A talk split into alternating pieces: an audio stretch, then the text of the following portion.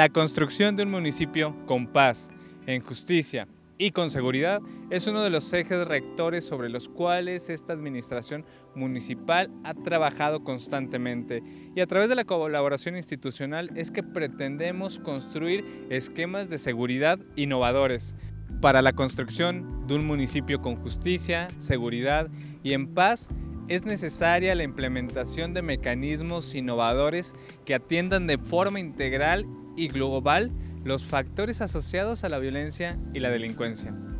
Desde el gobierno municipal entendemos ello y por eso el día de hoy transmitimos desde el Centro Unión, este centro que busca prevenir la violencia y la delincuencia de forma integral, fortaleciendo la cohesión social a través de la creación de redes de seguridad ciudadanas, entre otras actividades. Desde aquí se realizan estrategias como lo es la conformación de los comités de seguridad para la paz, además de la colaboración institucional. ¿Por qué los digo esto? Porque el día de hoy en Educando en Son de Paz transmitimos desde aquí y en la sección de Conversando con tendremos como invitado a Arturo Gómez que es especialista en vinculación interinstitucional de la Oficina de las Naciones Unidas contra la Droga y el Delito. Y a través de este fortalecimiento de esquemas de seguridad y colaboración institucional es que pretendemos abonar y crear acciones para garantizar un municipio en paz, con justicia y seguridad.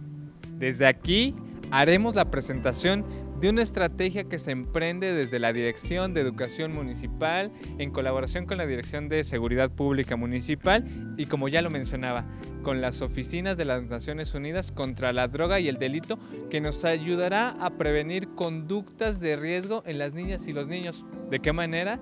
A través de un juego que se puede jugar en dispositivos móviles que se llama Chuca, rompiendo el silencio el cual educa a las niñas y a los niños en asertividad y en reducir los factores de riesgo que se asocian a conductas violentas que se presentan en los contextos. Desde aquí le haremos la presentación de este juego para crear contextos más sanos, saludables, menos violentos, en donde se provengan las conductas de riesgo en las niñas y los niños. Entonces, si quieren saber más de este juego, de esta estrategia, de los mecanismos implementados desde el gobierno municipal para crear un municipio con justicia, seguridad y en paz, quédense aquí en Educando en Son de Paz. Así que ya saben, yo soy Jorge López, esto es Educando en Son de Paz, un ejercicio de corresponsabilidad con sentido humano. Síganos en nuestras redes sociales, comenten, compartan nuestras publicaciones, síganos en Twitter, suscríbanse a nuestro canal en YouTube, comenten y reaccionen a nuestras publicaciones en Facebook. Y bueno, ya saben, no les cuento más, vivamos de experiencia. Comenzamos.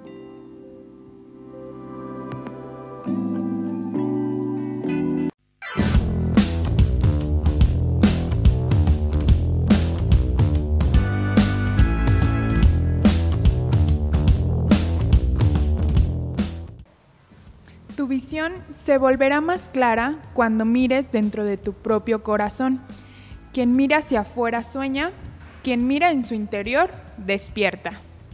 Bienvenidos a EducaTips. El día de hoy hablaremos sobre la inteligencia intrapersonal, una de las inteligencias múltiples de Howard Gardner.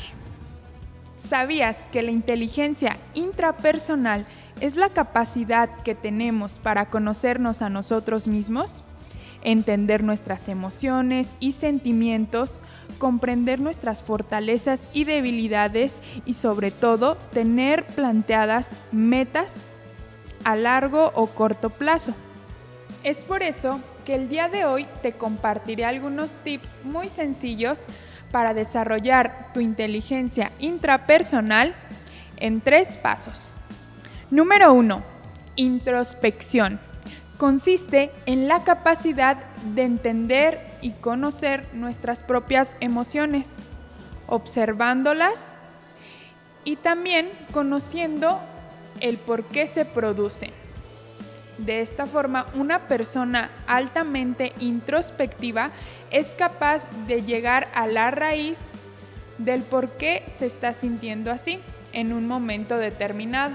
Por ejemplo, una persona que siente celos de otra persona puede entender que detrás de esa emoción hay sentimientos como la inseguridad o la tristeza. Otro de los rasgos de las personas con una alta inteligencia intrapersonal es la autorregulación y esta habilidad consiste en actuar de forma correcta en determinada situación a pesar de lo que estemos sintiendo en determinado momento. Otra de las capacidades relacionadas con la inteligencia intrapersonal es la metacognición. Esta capacidad consiste en reflexionar sobre nuestras propias emociones, pensamientos y sentimientos para poder comprenderlas mejor. De esta manera, una persona con una alta habilidad para la metacognición es capaz de conocer sus puntos débiles y fuertes para así tomar mejores elecciones en su vida diaria. Otra de las formas más efectivas para desarrollar nuestra inteligencia intrapersonal es practicar meditación o yoga 20 minutos al día. Esto nos ayudará a poder mirar hacia adentro concentrándonos y conectar con nuestra mente y con nuestro cuerpo. También podemos emplear un diario para ir registrando nuestros sentimientos y nuestras emociones. Esto ha sido todo por hoy. Espero que te haya gustado y hayas tomado nota de los Educatips. No olvides seguirnos en nuestras redes sociales que aparecen en pantalla. Hasta la próxima.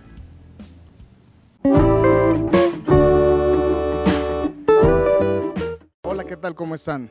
Mi nombre es Germán y esta es su sección ¿Te la sabías? Hablando de eso, recuerdan que hace algunos programas hablamos de la teoría para este ciclo escolar tan diferente. Bueno, hoy vamos a ver algunos ejercicios que les pueden servir a madres, padres, tutores, profesores, profesoras, para que la atención de los niños esté bien focalizada y pues sea productivo su trabajo.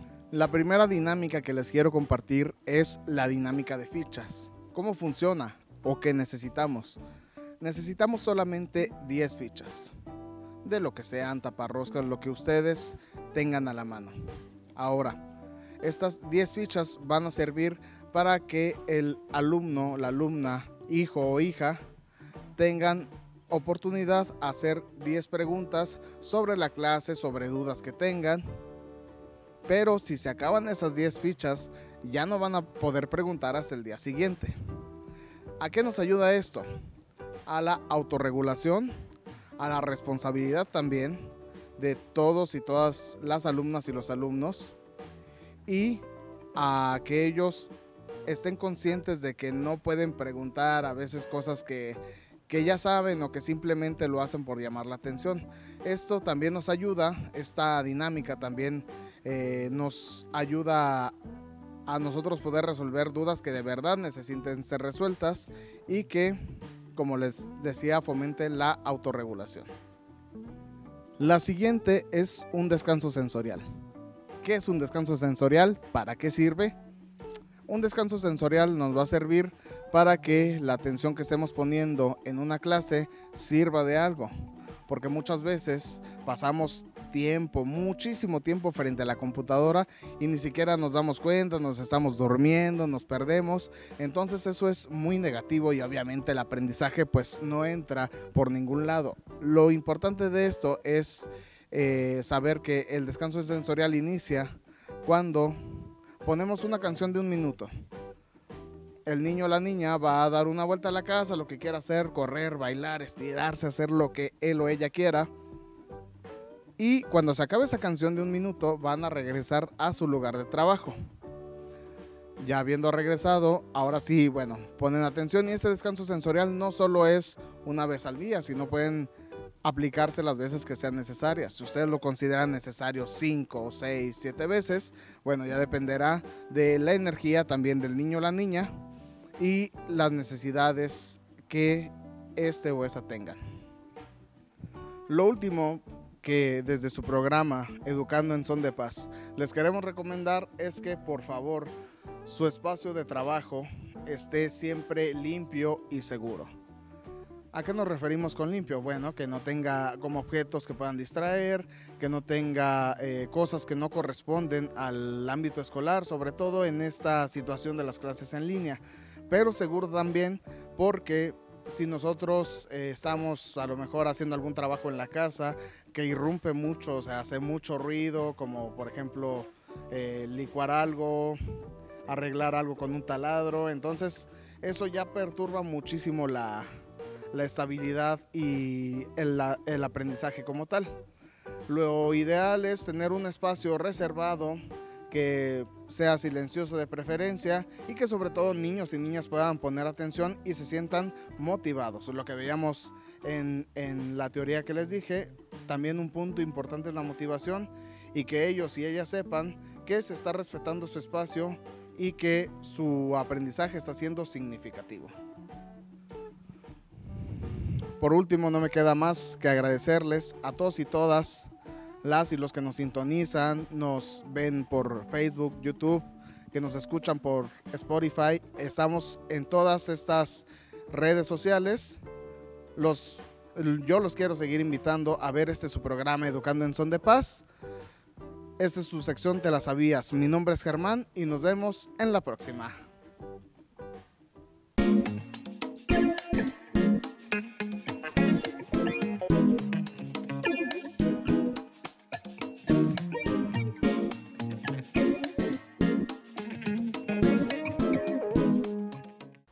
Saber dónde encontrar la información y cómo usarla es el secreto del éxito. Bienvenidos a su sección Educando por la Paz por un San Luis sin Violencia. Mi nombre es Luis y el día de hoy vamos a continuar con esta serie de capítulos que están orientados a poder realizar una búsqueda efectiva de información en la Internet. El día de hoy vamos a conocer algunas este, descripciones de algunas partes, por ejemplo, de libros o fuentes que nos pueden ayudar a encontrar la información. Para comenzar con una búsqueda es necesario que nosotros entendamos lo que es una referencia. Y una referencia es una descripción estructurada de un artículo, una revista, incluso de un libro, y que contiene datos acerca de cómo encontrarlo en estos diferentes motores de búsqueda. Un ejemplo de una cita o una referencia es la siguiente.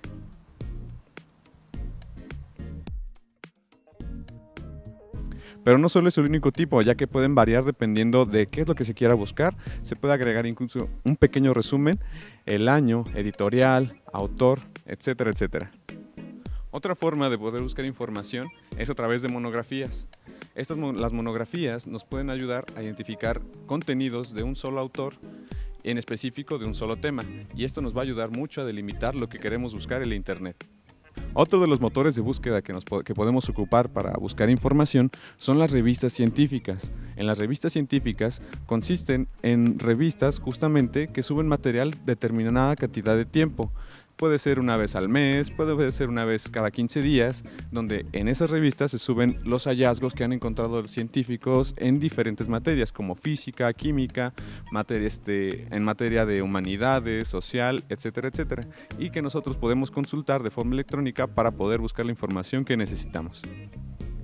Y por último, si queremos ser más específicos, podemos buscar artículos científicos que a lo mejor no están indexados en, una revista científica. Los podemos buscar en los diferentes motores de búsqueda sobre información científica que van a aparecer aquí en la pantalla, como lo es Scopus, Dialnet, Redalic, entre otros.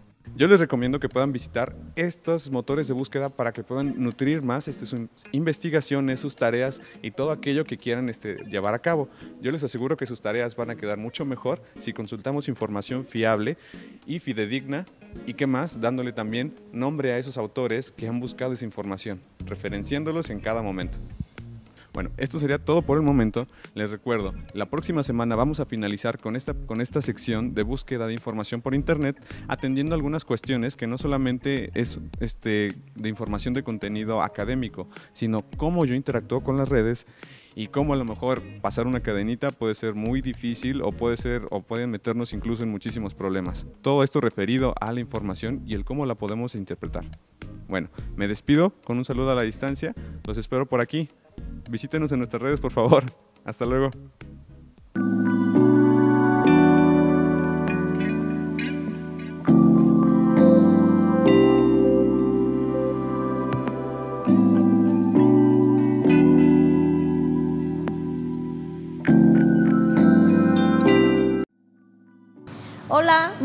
A todas y todos. Pues aquí de regreso en Educando en Son de Paz, un ejercicio de corresponsabilidad con sentido humano.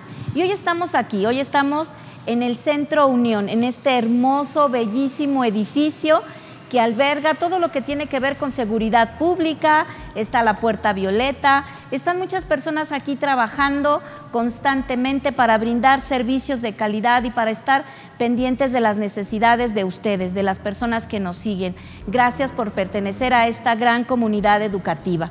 Y bueno, pues hoy tenemos la presencia de un invitado muy especial que nos hemos dado la tarea de seguir, seguir y seguir por varios meses ya pues hoy nos acompaña aquí en Centro Unión y en Educando en Son de Paz Arturo Gómez Schunter.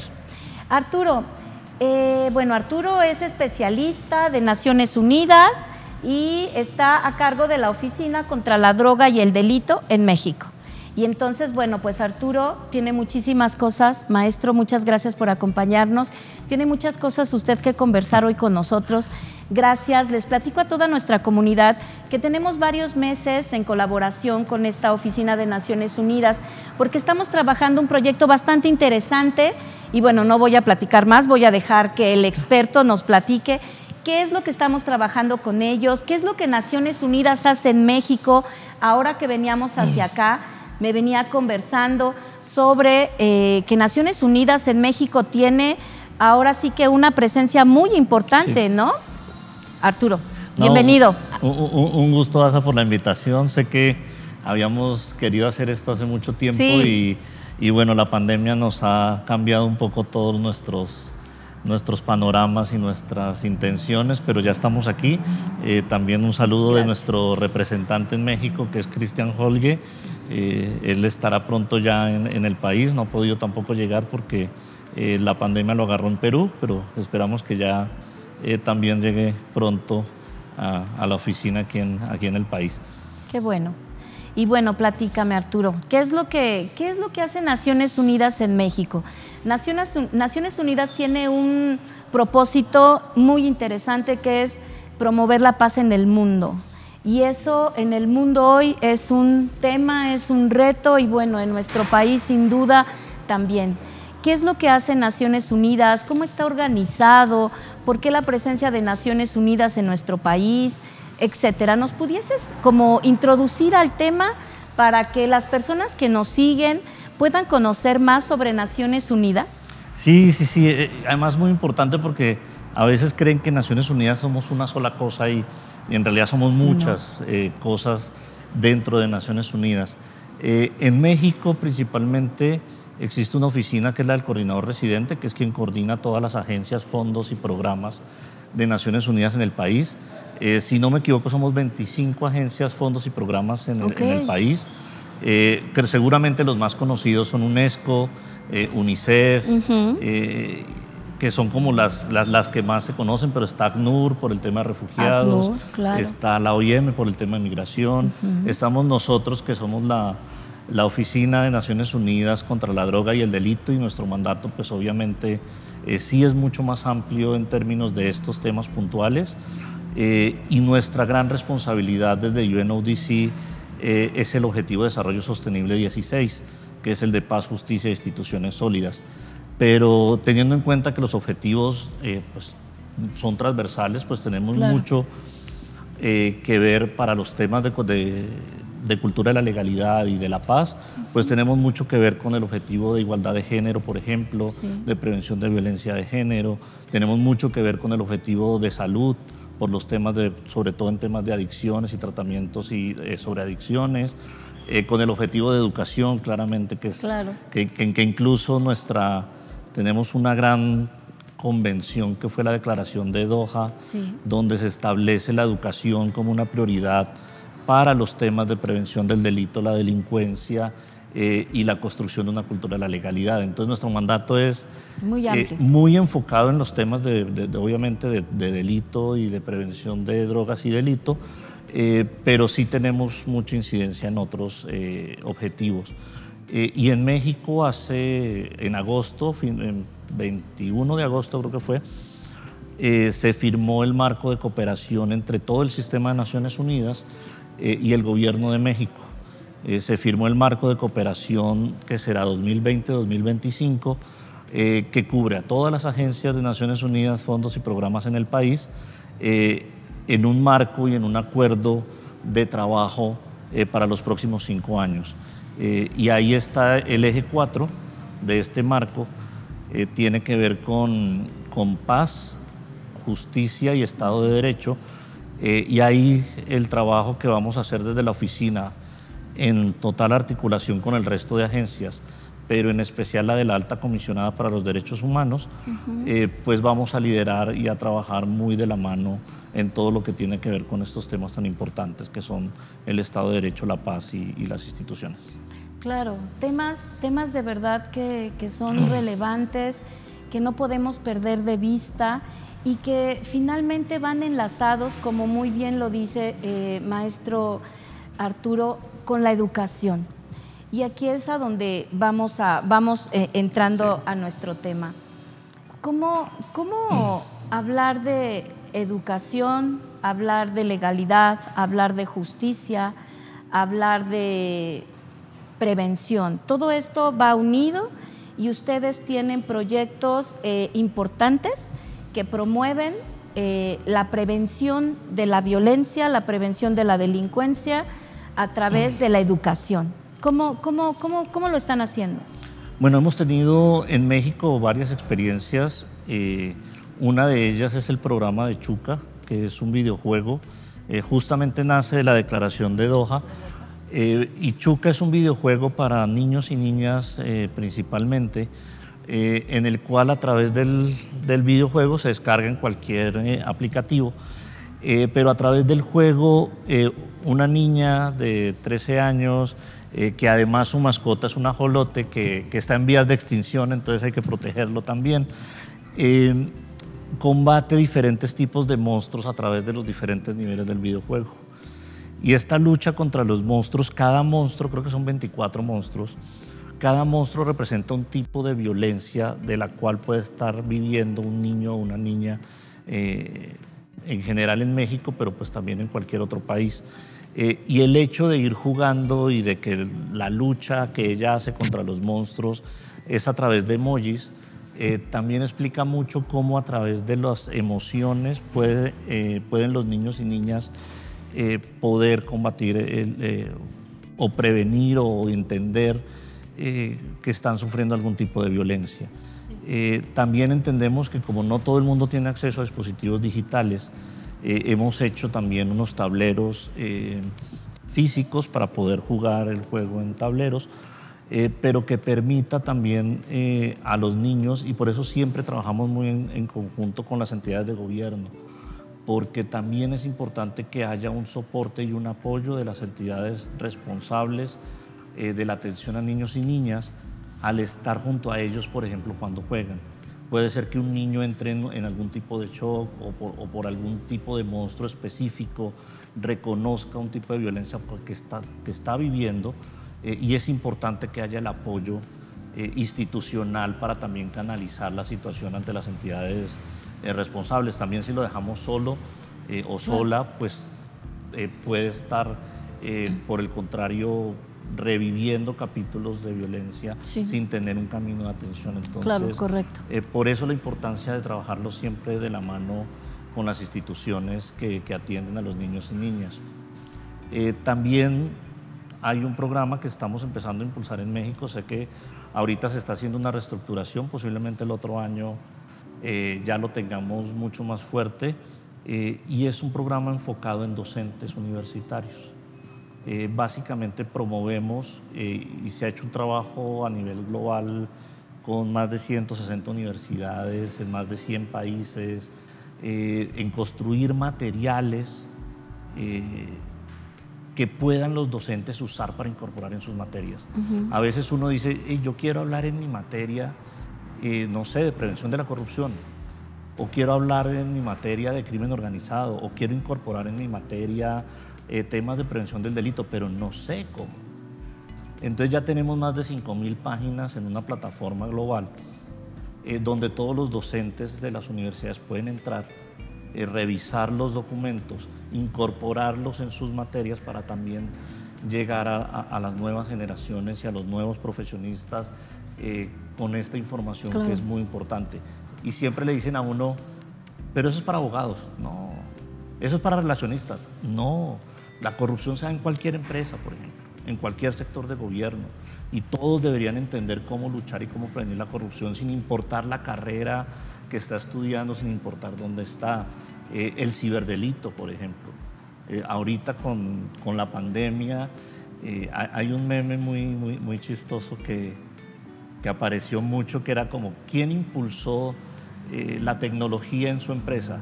El área de tecnología, el director, el COVID-19.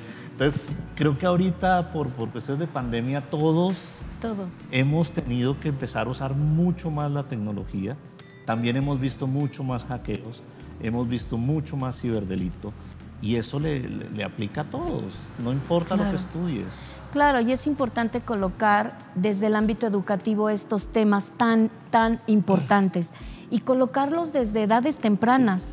A mí me mm, mm, quiero, quiero comentarles que este programa de Chuca, Chuca es esta niña hermosa que rompe el silencio. Y rompe el silencio a partir de este juego maravilloso que vamos a tener de forma física en la Dirección de Educación en unos días más. Y también a partir de hoy, que por eso hoy nos acompaña Arturo Gómez Schunter, a presentarlo, a presentarlo oficialmente. Eh, lo vamos a poder estar descargando y para las personas que no tengan estas conex- esta conexión, vamos a tenerlo físicamente. Pero sí, efectivamente, este juego es un juego maravilloso, ya lo hemos, de hecho, la Oficina contra la Droga y el Delito de la ONU capacitó a las y los docentes del sistema educativo municipal para poder acompañar a nuestras alumnas y alumnos y ellos puedan vivir el juego y puedan desarrollar estas habilidades socioemocionales que les permitan ir haciendo frente a estos factores de riesgo que hoy por hoy están presentes en la vida cotidiana de nuestros chicos y que ellos necesitan estar eh, trabajando y reflexionando en ellos y saber cómo, cómo, cómo pueden eh, resolver pacíficamente todas estas situaciones, a quién pedir ayuda, etcétera. A mí me, me gusta mucho esto que comentas, Arturo, en el tema en que necesitamos acompañar a las niñas y a los niños en estos procesos, que es muy importante involucrarnos, que es importante que las madres y los padres acompañen en este juego a sus hijos.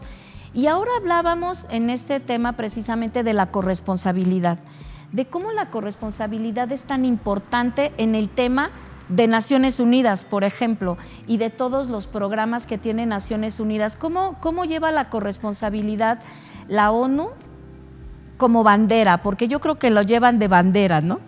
Bueno, eh, ahí voy a hacerlo con un ejemplo que hicimos en Zacatecas, que creo que es, que es muy interesante. Eh, hay dos cosas que hacemos eh, desde, desde la oficina eh, muy interesantes. Uno, acompañamos a los gobiernos municipales, principalmente en este y estatales, en hacer una serie de auditorías de seguridad, eh, pero son participativas. Normalmente eh, se utilizan los datos y entramos al INEGI y nos llenamos de datos y datos y datos y decimos, bueno, entonces en esta comunidad, según los datos, eh, tenemos que hacer una cancha de básquet. ¿Por qué? Porque así lo creemos, porque los datos nos dicen eso, no hacemos... Que hay esa necesidad ahí. Claro, pero el modelo que hacemos junto con los municipios, incluso el piloto, uno de los, el piloto en el país, eh, en el piloto en el mundo se hizo en, en- en el municipio de Querétaro, el municipio de Cali en Colombia y, en y otro municipio en Sudáfrica. Fueron los tres pilotos que se hicieron a nivel mundial. Eh, y acompañamos a los municipios en hacer esta auditoría. Vamos a las comunidades, identificamos no solo los datos duros, sino las necesidades de la comunidad. Pero también cómo la comunidad participa, no solo en darnos información, sino luego, en implementar las acciones. Porque si ellos no son corresponsables de su propio desarrollo, toda intervención, que, que me acuerdo, eh, siempre me, una directora de, de Indersol aquí en México me decía, no son intervenciones, son eh, implementamos y acompañamos conjuntamente, porque intervención siempre suena, yo voy, intervengo. Sí. Y no hay esa justo corresponsabilidad, yo no intervengo.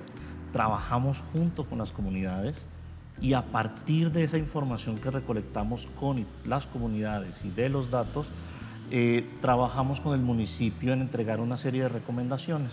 Y decir, mire, en estos, en estos polígonos victimológicos eh, se necesita este tipo de programas. En estos otros se necesitan este tipo de programas. Institucionalmente para fortalecer el cuerpo de policía o para fortalecer eh, cualquier área necesita hacer este tipo de cosas. Eh, con unos excelentes resultados en lo que fue el municipio de Querétaro, por eso ya lo hemos podido llevar, eh, ya lo estamos también llevando a Iztapalapa, por ejemplo. en Colombia lo han hecho en más o menos 20 municipios más, porque es un modelo que justamente busca acercar el gobierno y el tema de seguridad, que es tan difícil y complejo acercarlo a la comunidad, pero justamente hacer ese match entre la comunidad y eh, el tema de seguridad. Eh, y en Zacatecas hicimos también un piloto, dos pilotos muy interesantes en México. Ahorita no se pueden casi hacer, eh, digo, por los temas de la pandemia, porque implica movilizar a la comunidad ante acciones concretas, eh, y pues ahorita movilizar a la comunidad es un riesgo en términos de salud, entonces pues también hay que tener mucho cuidado. Sí, sí, claro. Y, y no hacer ese tipo de cosas donde podemos generar focos de contagio además en, en, en una comunidad. Eh, ahí trabajamos todo un programa integral de prevención de adicciones, drogas, delito, a través de la corresponsabilidad comunitaria, la vinculación del sector privado, la sociedad civil, el sector institucional, eh, para lograr que las comunidades tuvieran una mayor resiliencia. Y ahí mismo trabajamos, y este, este es un tema muy interesante, hay análisis en todo el país, eso los hicimos hace más o menos unos dos, tres años, eh, del tema de lucha contra la corrupción. Eh, y encontramos que cada estado y cada municipio tenía una metodología diferente, pero todos iban a las escuelas. Pero en algunos iba eh, el procurador a dar una charla, en otras eh, se mandaban materiales, en, otra, en, cada lugar se hacía diferente. Y establecimos y trabajamos una metodología en la cual capacitamos jóvenes voluntarios del Estado eh, y estos jóvenes voluntarios iban a las escuelas, además generando una relación muy interesante porque es muy diferente cuando ya alguien de nuestra edad pues va a ir a una charla a una escuela. Sí, a que sean iguales. No, pues básicamente te miran en los dos minutos, ya no te están escuchando. Eh, pero cuando es entre jóvenes, cuando es otro joven hablándole a los jóvenes sobre este tema, eh, sí genera un impacto mucho mayor. Claro. Y genera esa corresponsabilidad. Primero, generas un triple impacto. Llegas a las escuelas con la cultura de la legalidad, estás formando jóvenes líderes en cultura de legalidad, que son los que son, van a ser voluntarios en las escuelas, pero además generas un proceso educativo. Eh, entonces tienes un triple impacto en una sola, en, una sola implementación.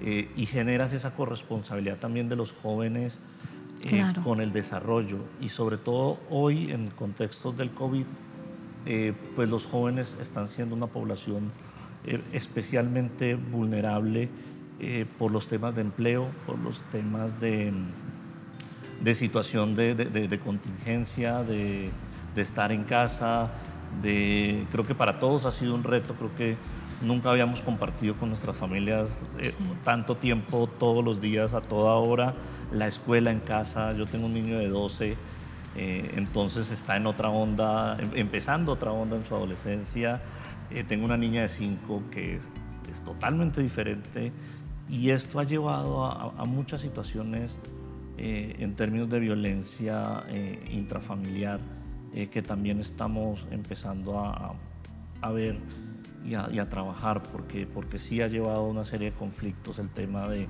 del confinamiento y la contingencia. Claro. Sí, fíjate que desde el ayuntamiento, desde este gobierno municipal, le hemos apostado a la construcción de la política pública desde la participación. Hemos realizado un sinfín de foros, cualquier acción que quiera hacer el gobierno la consulta.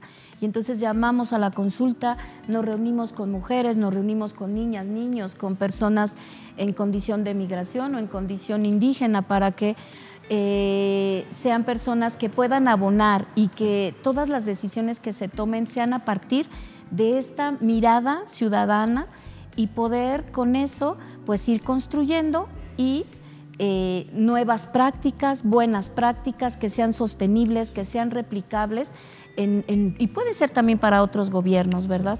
Y eso es lo que hacemos desde el primer día que llegamos a este gobierno municipal.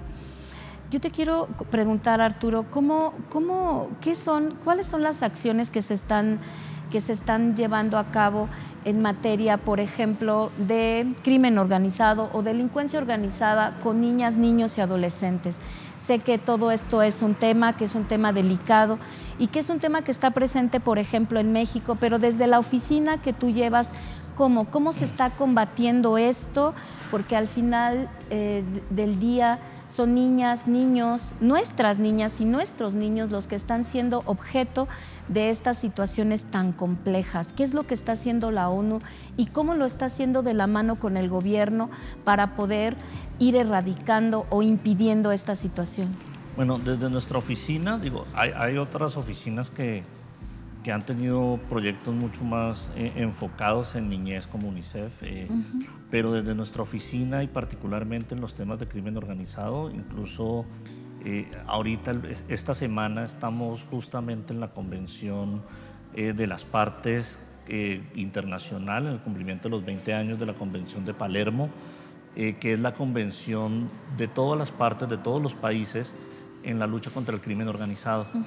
Y justamente en estos días han habido cientos de conferencias, eh, todas, eh, algo eh, que, que, se le agradece a la pandemia es que se ha democratizado más este tipo de conferencias, sí, ahora porque ahora todas están virtuales. Entonces, por ejemplo, el viernes va a haber una muy interesante, justamente ha sido diseñada esta conferencia global por, la, por México eh, que es sobre el tema de tráfico de migrantes, que básicamente es una de las actividades del crimen organizado, eh, que, es, muy fuerte y genera eh, muchos réditos financieros al crimen organizado.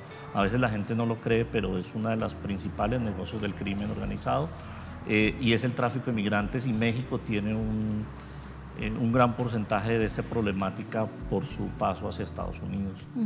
Eh, entonces, en tráfico de migrantes, este viernes va a haber una conferencia, la, diferencia de horario lleva a que aquí vaya a ser a las 7 de la mañana, pero ahí vamos a mostrar las experiencias mexicanas en tema de tráfico de migrantes. La campaña Negocio Mortal que se hizo en México, eh, no sé si la han visto, pero por ejemplo es un camión que el camión en, el frente tiene las tenazas de un alacrán y tiene el, la cola de un alacrán.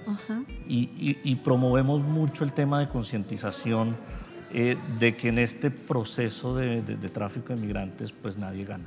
Eh, y el traficante te va a dejar en el desierto o tirado en el mar eh, en cualquier momento, sin importar tu vida, porque lo que le importa es, su dinero. Entonces en tráfico de migrantes trabajamos muy fuerte eso. también tenemos las, las campañas de, contra la trata de personas que han sido Corazón Azul y aquí estoy. Corazón Azul. Eh, que estamos llevando muy de la mano. El, Día de la Trata fue el 30 de junio. Eh, hicimos varias campañas y seguimos promoviendo el tema de la prevención de trata, de que la gente conozca los números a los cuales denunciar posibles eh, delincuentes, posibles actos de trata de personas. sabemos que es un negocio en el cual todo el ciclo desde la frontera sur hasta la frontera norte en México, pues hay un tránsito en términos de, cómo los tratantes trabajan y, se lucha contra ellos, uno, con información, dos, también con los temas de, de lograr ubicar y detener los flujos financieros del crimen organizado. Eh, todos los temas de prevención de adicciones y, lucha contra las drogas, que también está muy, eh, llevamos en nuestra oficina eh, y tenemos algo muy bonito en varios estados que también estamos trabajando en la prevención de trata con mujeres indígenas. Eh, el caso más cercano que ahorita me, me cae en la, me, me llega a la cabeza es el de mujeres totonacas, en donde se está trabajando con ellas en Veracruz para que entiendan también cómo es el proceso de trata eh, porque las poblaciones indígenas son las más vulnerables al tema de trata en el país. Eh, y entonces, ¿cómo trabajar con ellas para evitar la trata de mujeres, de niñas y de jóvenes indígenas desde las comunidades indígenas? Eh, entonces, hay todo un abanico de cosas que hacemos Eh, hay un programa que no necesariamente va- es contra el crimen organizado, es un programa de prevención del delito y la delincuencia que es Juega Vive. Eh, también sale de la declaración de Doha. Eh, y Juega Vive es un programa a través del deporte. Entonces, a través de mecanismos y a través del trabajo deportivo y usando el deporte como excusa, eh, empezamos a trabajar con una metodología muy específica en- con los niños, niñas y jóvenes en cómo prevenir, eh, incluso, se me, va, se me va el nombre ahorita, la presión de grupo, por ejemplo.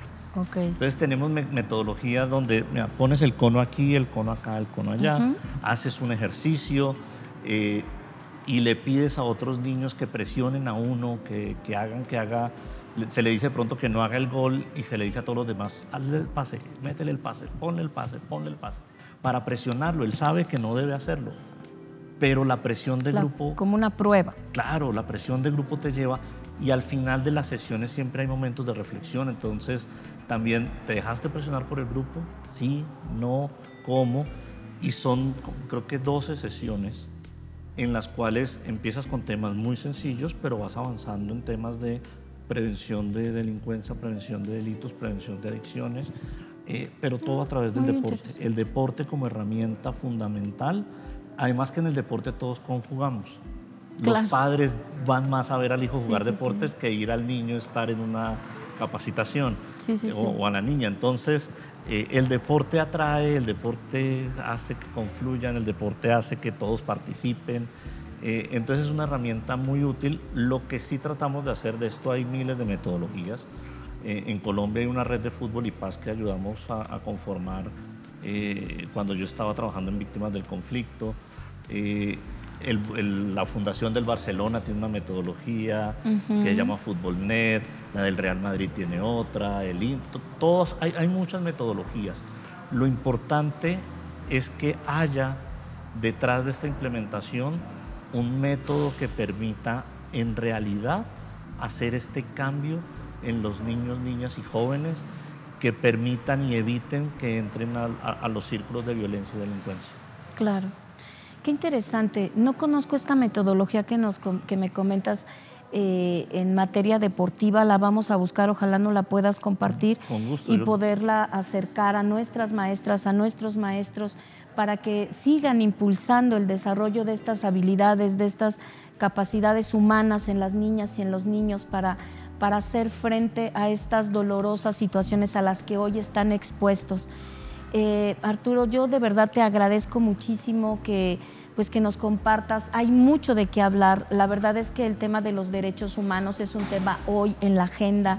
Han evolucionado de una manera increíble. Hemos tenido reformas constitucionales en nuestro país de verdad sumamente importantes en materia de derechos humanos que nos han dejado ver que toda, todo este marco normativo que existe en la materia, todos estos tratados internacionales, todas estas declaraciones, no pueden ser solamente letras en una página, no pueden ser solamente derechos que están ahí, pero que nadie conoce, que nadie garantiza, sino que tienen que ser documentos realmente que los gobiernos garanticen, pero que de alguna manera también la población conozca esos derechos y que los vivan. Creo que el gran reto de todo esto es transformar la vida de las personas, que de verdad podamos vivir nuestros derechos y que los derechos sean más que que todos estos estas palabras en una página dice la Declaración Universal, sino sino sean vidas, sino sean estas decisiones que tomamos todas las todos los días las personas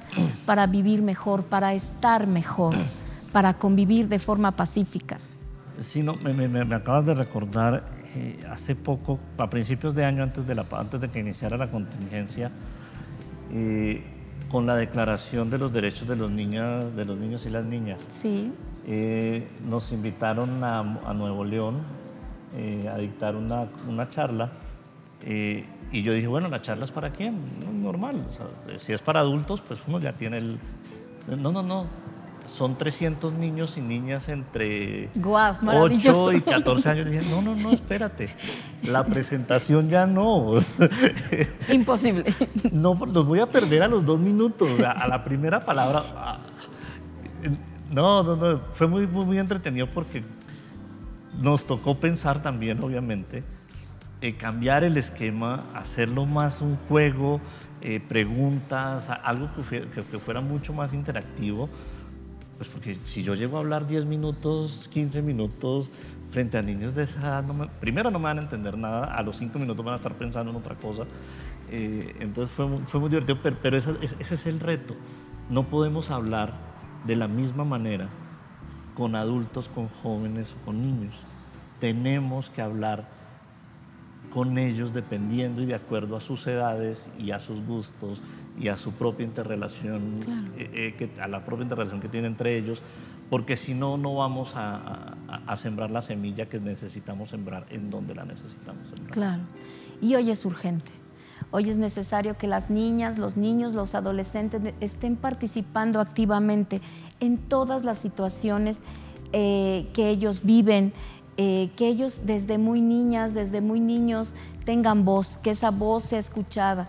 Todos tienen ideas extraordinarias. Nosotros hacemos procesos participativos con niñas y niños y de verdad decimos, wow, tienen ideas maravillosas. Ellos pueden resolver muchas situaciones. Solamente necesitamos confiar en ellos y saber que su voz es importante y que su voz tiene que estar plasmada en todas las decisiones que se tomen, en políticas públicas, en sus casas, en las escuelas, etcétera. Entonces, bueno, pues Arturo, muchas gracias. Vamos en un momento más a estar eh, ya presentando eh, formalmente el programa Chuca aquí en San Luis Potosí. Y bueno, pues te agradezco. Muchas, muchas, muchas gracias por estar, Arturo. Y bueno, seguramente vamos a seguir comunicados con muchos planes, muchos programas, porque desde la Dirección de Educación no paramos. Queremos de verdad avanzar y queremos traer estas, estos programas novedosos que causen impacto en la vida de las personas. Gracias por estar aquí. Y bueno, pues a toda la comunidad que nos sigue, muchas gracias. Y síganme, por favor, sigan escribiendo, mándenos recados. Seguimos trabajando desde la Dirección de Educación en todas las cápsulas que nos están pidiendo. Muchas gracias. Gracias por sus bendiciones. Les mando un beso y bueno, disfruten la semana. Y bueno, seguimos aquí en Educando en Son de Paz, un ejercicio de corresponsabilidad con sentido humano. Hasta la próxima.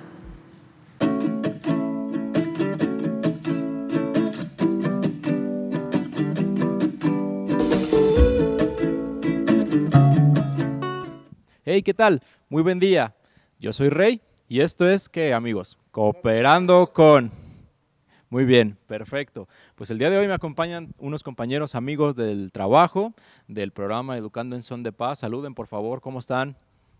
Muy bien, perfecto. El día de hoy les traemos una actividad con vasos. No sé si alguna vez han escuchado la, canción de Acitrón. ¿A ustedes las han- la han escuchado alguna vez? La jugué cuando era niño. Perfecto, muy bien. Germán, ¿la has escuchado alguna vez? Sí, de hecho también de, de chico la, la escuché y la canté muchas veces. Jorge, ¿la has escuchado alguna vez? No, es mi primera vez que la escucho. Muy bien, perfecto. Yo creo que Jorge se la va a ir aprendiendo conforme vaya pasando la actividad. Entonces, ¿qué es lo que vamos a hacer? Vamos a utilizar diferentes vasos. En esta actividad hay diferentes niveles de dificultad. Para empezar, vamos a empezar con un vaso, un vaso en, en inicial. ¿Todos están listos? Acuérdense, tenemos que marcar el ritmo de la canción con el vaso tocando al piso, haciendo esto. Entonces, al ritmo de la canción, acitrón de un fandango, lo vamos pasando. ¿Listos? Muy bien, yo empiezo. A la cuenta de tres. Una, dos, tres. Acitrón de un fandango, sango, sango, sabaré, sabaré, que va pasando con su triqui, triqui, tran. Bueno, ahí, por ejemplo, al momento del triqui, triqui, tran, vamos a hacer el cambio así. Triqui, triqui, tran, y lo volvemos a pasar. ¿Listos? Empieza Germán, por favor. De un fandango, sango, sango, sabaré, sabaré, que va pasando con su triqui, triqui, tran, acitrón. De un fandango, sango, sango, sabaré, sabaré, que va pasando con su triqui, triqui, tran. Muy bien, perfecto, hasta ahí. Ahora vamos a agregar un segundo vaso con la finalidad de hacer un poquito más complejo el ejercicio. ¿Listos? Al momento de que hagamos el triqui, triqui, tran, vamos a tener que utilizar las dos manos para mover los dos vasos. ¿Listos? Muy bien, perfecto. Entonces empieza Germán y empieza Jorge. Cuenta de tres. Uno, dos, tres.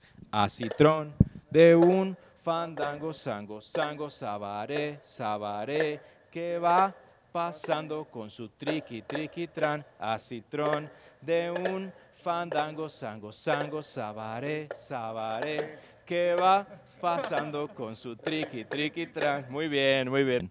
Ahora vamos a agregarle un poquito más de dificultad. ¿Qué es lo que vamos a hacer? Ahora que en un principio los vasos iban en una sola dirección, ahora lo que vamos a hacer es que vamos a encontrar los vasos. Entonces tenemos que utilizar las dos manos para poder hacer el cambio. ¿Listos? Entonces al, momento, por ejemplo, que digamos triqui, triqui, tran, hacemos el cambio. ¿Sí? Vamos a ver qué tal nos sale. ¿Listo, chicos? Entonces empezamos con José Luis y con Germán y me los pasan a mí y yo hago el cambio. ¿Va? Muy bien. Una, dos, tres. Acitrón de un fandango, sango, sango, sabaré, sabaré, que va pasando con su triqui, triqui, tran. Muy bien, ahí más o menos nos salió. Acuérdense que es el triqui, triqui, tran. Si me los dan a mí, yo tengo que hacer el cambio, ¿ok? Muy bien, vamos entonces otra vez. Cuenta de tres. Una, dos, tres. Acitrón de un fandango, sango, sango, sabaré, sabaré, que va pasando con su triqui, triqui, tran. Ok, bueno, está bien, más o menos, más o menos nos salió. Ahora le vamos a agregar un poquito más de dificultad. Vamos a agregarle un tercer vaso. ¿Listos? Ahora no lo vamos a hacer cruzado, ahora solo lo vamos a hacer en una sola dirección. Muy bien, listos. Entonces, empezamos a la cuenta de tres conmigo y luego después José Luis me la pasa a mí, Germán se la pasa a este Jorge. Muy bien, listos, vamos a iniciar. Cuenta de tres. Uno, dos, tres. Acitrón de un fandango, sango, sango, sabaré, sabaré, que va pasando con su triqui, triqui, tran. Acitrón de un fandango, sango, sango, sabaré, sabaré, que va. ok, muy bien, perfecto. Dense un aplauso, dense un aplauso. ¿Qué les pareció, chicos?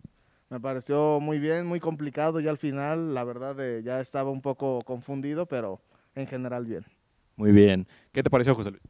Eh, me pareció interesante, pues nada más que me, me trabé poquito con los ritmos, creo que pues hay que practicarlo un poquito más. Muy bien, gracias. Jorge, ¿qué te pareció? Muy divertido, pero sí hay que estar muy concentrados para esperar cuando te llegue el vaso y cuando haces el cambio del ritmo con el triqui triqui tran, pero muy divertido. Exacto, exacto. Y hay que, es muchísima concentración al momento de estarlo haciendo. Perfecto. Ahora le vamos a agregar un nivel un poquito más complicado. Le vamos a agregar cuatro vasos. Tenemos que estar bien pendientes de lo que se vaya a hacer o realizar. Entonces, vamos a hacer el triqui triqui tran, pero ya no va a haber tiempo de cómo vamos, o sea, lo tenemos que hacer en el momento. ¿Listos? Muy bien, a la cuenta de tres. Una, dos, tres. Acitrón de un fandango, sango, sango, sabaré, sabaré, que va pasando con su triqui, triqui, tran. Acitrón de un fandango, sango, sango, sabaré, sabaré, que va pasando con su triqui, triqui, tran. Acitrón de un fandango, sango, sango, sabaré, sabaré, que va pasando con su triqui, triqui, tran. Muy bien, dense un aplauso.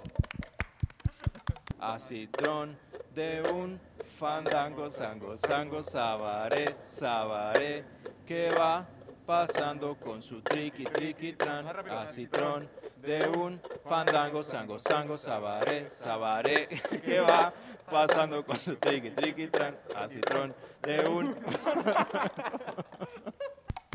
Bueno, este nos salió un poquito mejor. Creo que ya nos coordinamos un poquito más. ¿Cómo se sintieron? ¿Cómo se- te sentiste, Germán?